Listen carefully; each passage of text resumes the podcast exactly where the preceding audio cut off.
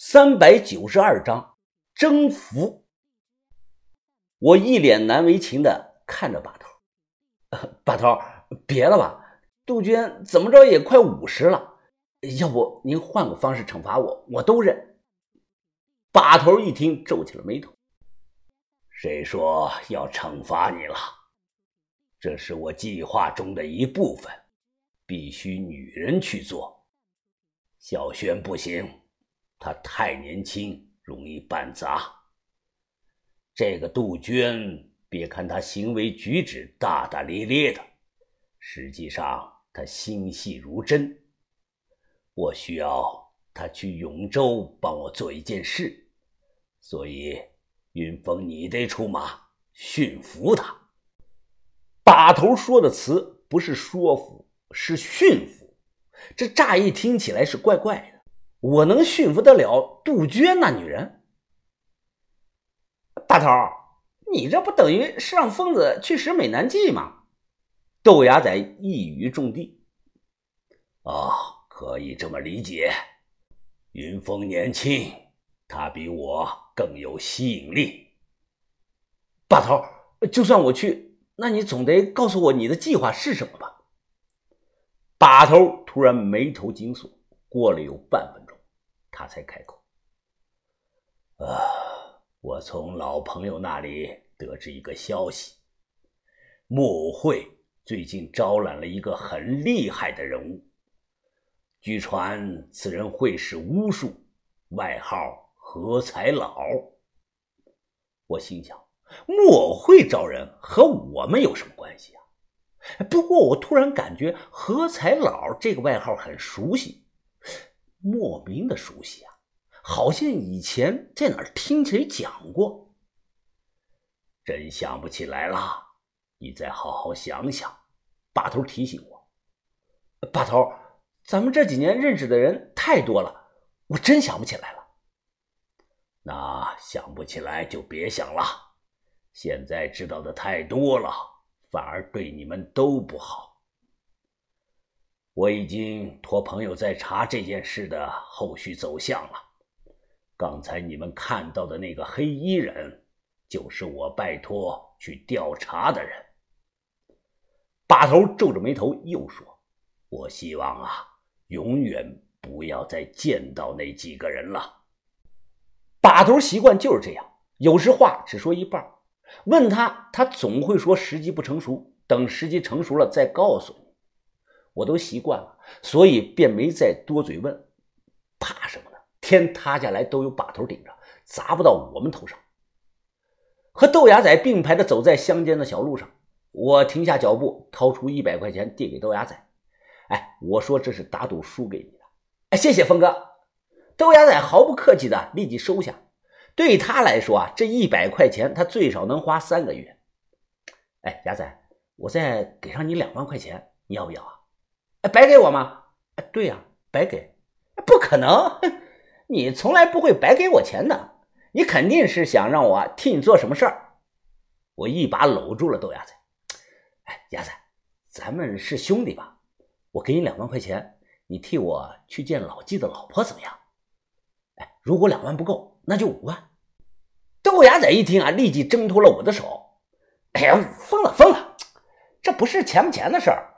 盼盼那么真心的对我，我陆子明不能对他不忠啊！哟，我以前怎么没发现你这个小子还这么专一呢？豆芽仔指着我，疯子，男人的成长就在一瞬间，从护身符救了我命的那一刻开始，我他妈成长了！哎，你想想啊，疯子，如果盼盼这个时候啊知道我和别的女人搞暧昧，那他得多伤心呀！豆芽仔的这番话让我对他是刮目相看。可能他说的对，男人的成长就在一瞬间。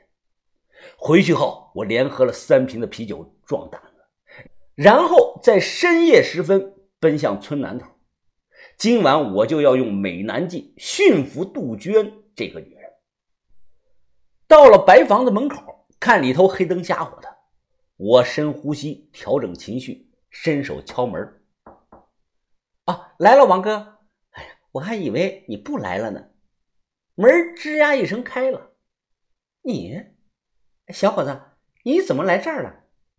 今晚杜鹃明显化了妆，她换了身老土中透露着两分性感的碎花吊带裙。不得不承认，她这身打扮对中老年男性应该是杀伤力挺大的，但对我没啥用。我只是扫了眼，便移开了目光。我笑着看着他，啊，婶子，天气太热，睡不着，来找你一块喝点酒。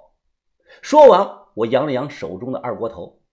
他小声的嘀咕：“这么晚了，咱俩有啥好喝的？”这个时候，该强硬就要主动的强硬，要先一步的掌握主动权。我一把将他按在了门上，他吓了一跳，但并未挣扎。我低头看着他的脸，婶子，你白天和把头在厨房说的话，我可都听到了。哎，别装了，你半夜一个人偷偷的留在这里，不就是想找个男人吗？我比把头可年轻，我比把头也强壮啊。最重要的一点，我同样有钱。此刻我俩靠得很近，听我这么说，杜鹃脸上的神色变了，他尝试的问我：“那你？”不嫌弃我年龄大，不嫌弃我老。婶子，你有所不知啊，现在的年轻人都好你这口。说完，我转头差点吐出来。他比范神医、小轩蛇女差太远了，差了能有十万八千里。见我如此大胆，他的胆子也大了起来。他伸手按住了我的胸口，骚笑着说道：“嘿嘿。”这么说，你们师徒俩都看上我？没想到我还成了香饽饽了。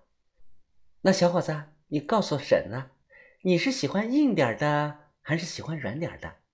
你是喜欢干点的，还是喜欢润点的呀？或者说，你喜欢软磨硬泡吗？这个时候啊，我感觉我已经快招架不住了。说到底，我是在打脸充胖子，搁这儿硬撑着。呢。他不一样啊，他可是三个孩的妈呀，说身经百战也不过分。我不挑拣，是硬是软，是干是润，全凭婶子做主。屋里有张破海绵沙发，他一把将我推倒在沙发上，然后直接坐在了我的大腿上。正准备进行下一步呢，我赶忙说：“哎，别急，婶子，呃，气氛还不到位，咱俩得有个仪式感，先喝点再办事。”喝什么？等不及了，我先办事吧。啊，不行不行，那样太没意思了，还是先喝上两杯好。我坚持要喝酒，点着蜡烛，我掏出一次性的纸杯和半包的花生米，倒了两杯酒，便和他对酌了起来。这也算是烛光晚餐。要想征服一个女人，不光是征服她的身体，更重要的是征服她的心灵。要知道她的弱点，知道她的烦恼。知道她害怕什么，知道她需要什么。杜鹃对老纪是言听计从，甚至不惜出卖自己的身体玩我们仙人跳。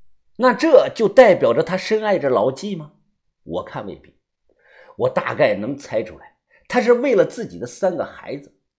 此刻，我先打出去一梭子糖衣炮弹，夸他是多么的性感，多么的明事理，多么的风韵犹存。等他一高兴，我就灌他酒。我买的是五十六度的二锅头，度数不算太高，但是劲儿很大，一般人也就三两的量。半杯酒下去，他说话便开始大舌头了。他眼神非常的有理。小小夏，你说我们女人多多难呀，结了婚就得生孩子，生了孩子还得养孩子，等孩子养大了。还要操心他们的事业、工作、身体健康、感情、婚姻的。此外，还要操持家务、伺候丈夫、孝敬公婆。就说结婚以后，我们每一天是为自己而过的。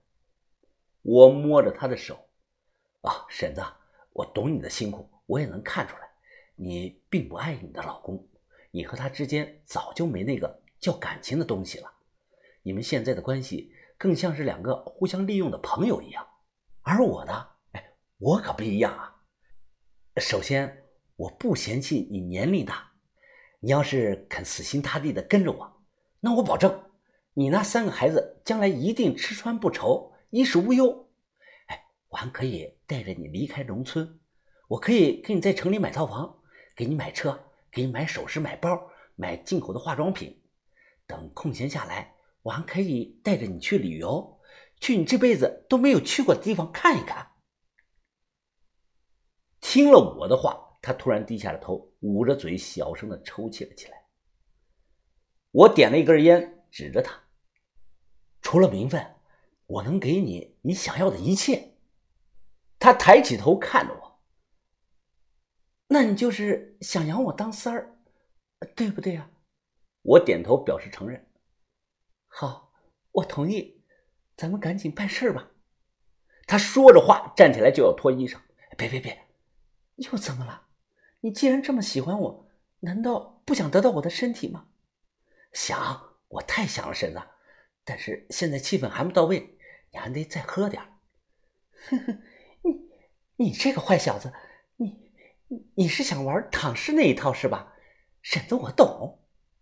他也豪气，直接抓起来酒瓶就吹，咕咚咕咚，十秒钟不到，半瓶二锅头自己全干了。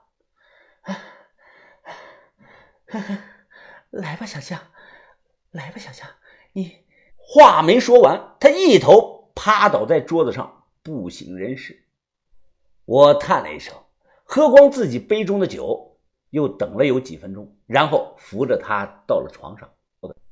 哎，对不起了，先故意将此床上弄得很乱，接着扒光他的衣裳，然后我又扯过来被子替他盖上。这个时候，把头给我打来了电话，问我怎么样了。